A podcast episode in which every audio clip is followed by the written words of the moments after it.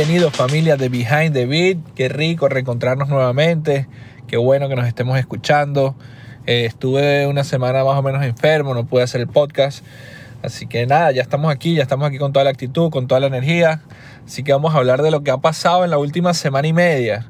Y es que ha habido mucha música. Anuel ha sacado tres temas, cuatro, contando el tema con Bizarrap, que no va para su álbum. Salió la canción de Don Omar con Nio García. Así que hay muchas, muchas cosas de que hablar. Y empecemos con Don Omar. Don Omar con Nio García para mí, y es una opinión personal, es que es la canción del año si hubiese salido en enero. Si esa canción hubiese salido en enero, definitivamente estuviera rompiendo en todos lados. Una canción demasiado flow Don Omar. Es una canción que le trajo Nio a Don Omar. El propio Don Omar dijo que, que ningún artista de la nueva generación le había acercado un proyecto tan a él, o sea, tan flow de él, como lo hizo Nio. Nio compartió que era un sueño, que su sueño siempre fue hacer una canción a Don Omar. Eh, su sueño siempre fue hacer una colaboración con, con Don Omar. Recordemos que Nio García es uno de los chamaquitos que viene subiendo, que viene apretando durísimo. Y es una canción que era lo que estábamos esperando de Don Omar. No el flow HP con Residente. No, no, no. Eso, olvídense de eso. Yo tuve un intercambio con, con, con un amigo que él me dijo, la segunda canción va a ser mejor, o sea, va a ser él. Y bueno, ok, pero ¿por qué no saliste con esta de primero? O sea, está cool Flow HP, pero no pasó nada con esa canción realmente. O sea, no era el comeback que estábamos esperando. Este es el comeback que estábamos esperando de Don. Y creo que no nos defraudó. Todos los que somos eh, fanáticos de Don Omar, que se hemos seguido su carrera durante muchos años, estamos súper contentos de, de, este comeback. Él mismo dice, apriete muchachos que el King is back. Eh, es el rey del reggaetón sin duda alguna. El video está a otro nivel cómo luce él está a otro nivel, la música, la producción está a otro nivel, la letra, el ritmo, absolutamente todo. Para mí, un 10 de 10, Don Omar con García se menea. Acuérdense que todas estas canciones las pueden escuchar en nuestro playlist de Spotify. En Behind the Beat playlist están todas las canciones que están sonando en el momento. Ya casi se acaba el año, así que corran a escuchar ese playlist porque a partir de diciembre pues la gente lo que escucha es puro gaita navideña en el caso venezolano o música navideña tradicional en el caso de los otros países que nos escuchan. Así que nada, estamos muy contentos de lo que está pasando en la carrera de Don Omar. Tiene otro, otro tema con, con Joel y Randy, si no me equivoco, que viene por ahí. No sabemos si va a salir ya para este año, pero, pero ahora Don Omar tiene que probar que está ready para esta velocidad de música a la que estamos acostumbrados ya en el 2021, eh, guiando para el 2022. Y es que una canción se hace vieja en un par de semanas. Tenemos que ver si Don Omar de verdad está aceitado, está con las tuercas apretadas para disparar música como se supone que uno dispare música en estos tiempos porque el consumo de la música ha subido a un nivel demasiado alto y todo el tiempo la gente está buscando música nueva, música nueva y música nueva. Así que felicitaciones a Don. De verdad, de mi parte, nada, nada que decir. El tema espectacular. Para mí, un palo de canción. Y, va a romper, esa canción va a romper. Ya, ya está, estuvo tendencia mucho tiempo. Yo creo que, que, que la gente le gustó demasiado, demasiado el tema. Por otro lado, tenemos a Noel, que es uno de mis favoritos. Que aquí voy a hacer una parte y quiero que ustedes me digan a través de mis redes sociales, arroba nanoespino, arroba cultura digital radio, eh, ¿qué creen ustedes lo que, de lo que está haciendo Anuel? Anuel tiene un disco que se llama Las leyendas nunca mueren, ya tenemos el tracklist, de hecho el tracklist lo, lo hizo hace unos días atrás cuando los Capitanes de Arecibo, equipo del que él es dueño, Capitanes de Arecibo es un, un equipo de baloncesto en la Liga de Puerto Rico, sacó a, los muchachos del equipo en, las camisetas para practicar y para calentar con todas las, canciones, con cada una de las canciones del disco en la espalda, en vez de los nombres de los jugadores. Y, creo que fue un detalle súper cool y súper cabrón que, lo haya hecho, ¿no? Hay mucha expectativa de lo que, de lo que viene con este disco. Él, él ha dicho que él espera que, que este sea el mejor disco que le ha hecho. Obviamente, claro, venimos con el cliché de que Obviamente todo el que saque un disco quiere que ese disco sea el mejor en la, en la, en la vida y en la carrera del artista, ¿no? Pero yo creo que se ha esmerado mucho, ha participado en todos los videos, el concepto audiovisual está a otro nivel.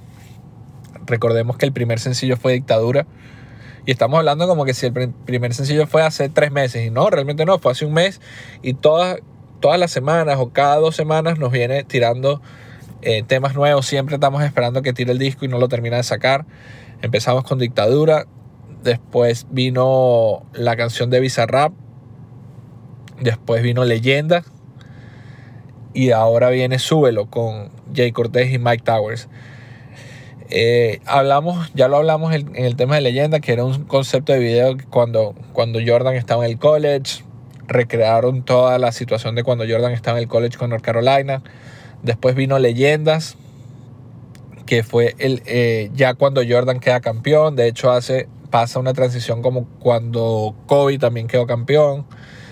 Eh, el video fue grabado en, en el estadio de, de la Universidad de Miami, en el, estadio de básquet de la Universidad de Miami, y lo recrearon exactamente igual a la cancha de Utah Jazz, luego de Los Ángeles Lakers. Y de verdad que está increíble, increíble, increíble. Está, está, el concepto está verga, pero brutal. ¿Ok? Y luego ahora, ayer, hace, un, hace unas horas, sacó el tema que se llama Súbelo con Jacob y Mike, que lo recreó en el estadio de los Miami Marlins. O sea, estamos hablando de que si le calculamos por calidad de video unos 500 mil dólares a cada video, que es un montón de dinero para hacer un video.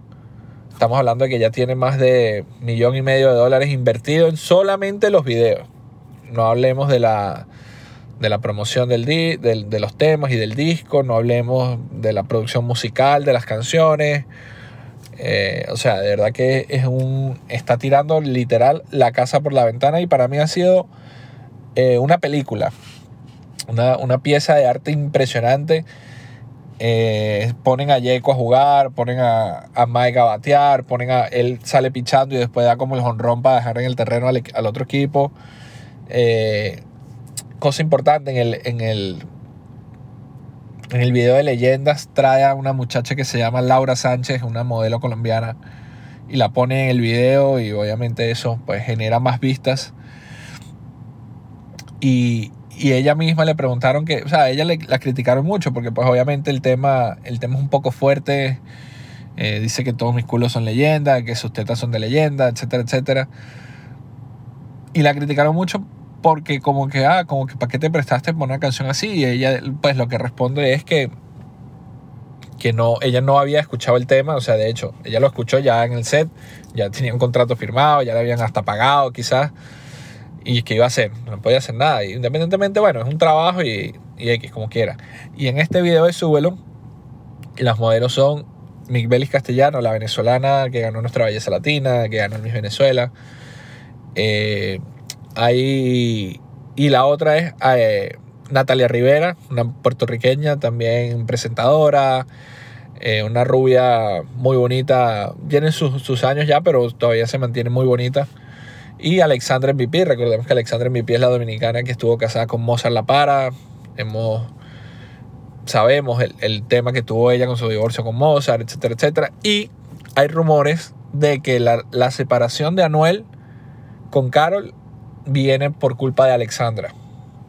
Obviamente son rumores, no es nada confirmado, nunca se ha, nunca se ha dicho nada en público, pero pues obviamente hay rumores y, y, ahora que, que ella sale en el video, porque ella sí no es ni presentadora, ni actriz, ni cantante, ni modelo, ni nada. Ella es simplemente, ella era la esposa de Mozart, se realizó no sé cuántas operaciones, obviamente se, se tuneó, por decir una palabra vulgar. Ha tenido miles de problemas con las operaciones, pero bueno, eh, se ha hecho famosa, ¿no? A través de las redes sociales y, está en, el, en este video de Súbelo.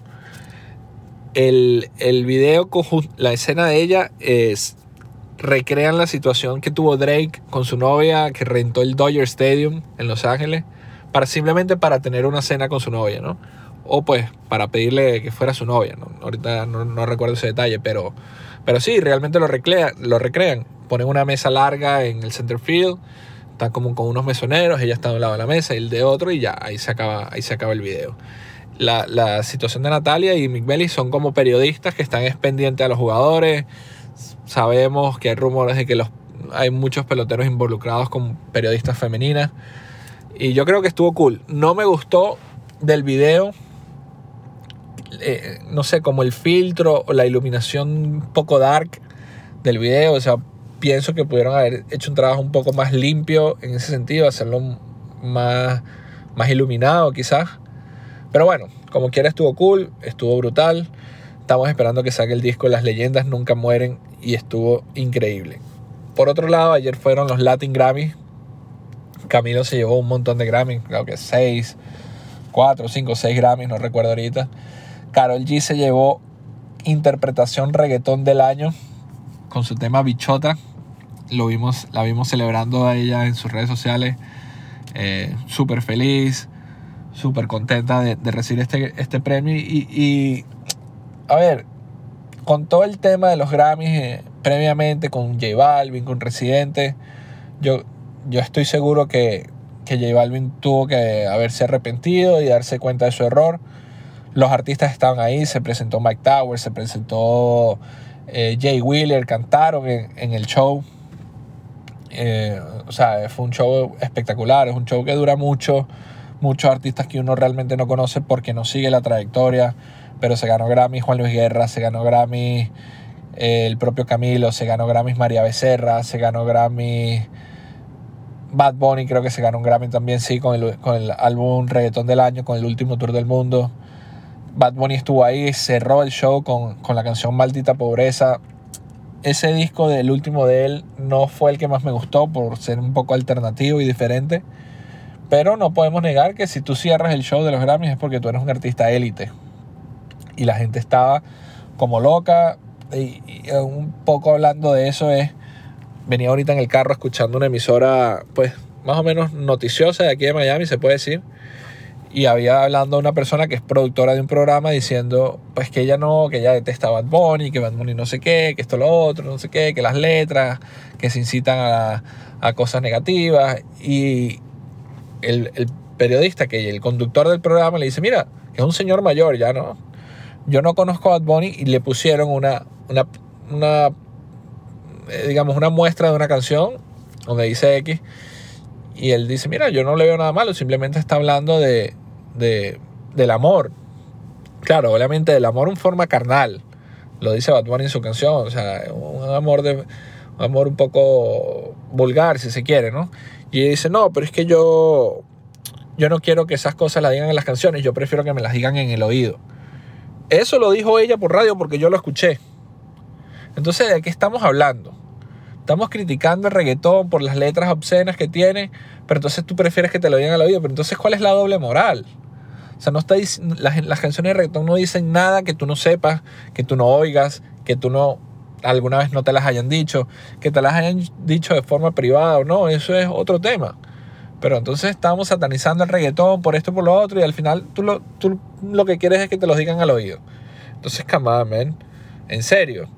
No, no, estoy de acuerdo con eso y, y, se dejó ver, se le dejó ver la costura y inmediatamente apagué el radio y dije, no, no puedo escuchar esta doble moral tan brutal tan brutal que hay en, el, en los medios de comunicación. Obviamente son una emisora donde no ponen reggaetón, obviamente yo la escucho para estar, estar enterado de las noticias.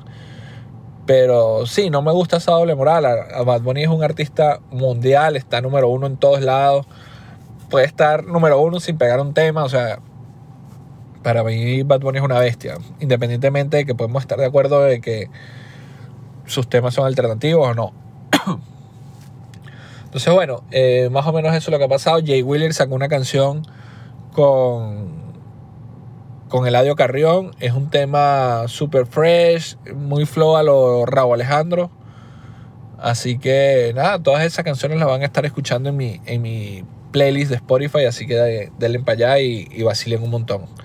Acuérdense de seguirnos en nuestras redes sociales, arroba nanoespino, arroba cultura digital radio. Por ahí nos podemos conectar, por ahí me pueden mandar sus recomendaciones de música, sus playlists, todo lo que ustedes quieran, las canciones que yo quiera que, que, que agregue a mi playlist. Mi playlist lo pueden encontrar en Spotify, Behind the Beat nuevamente.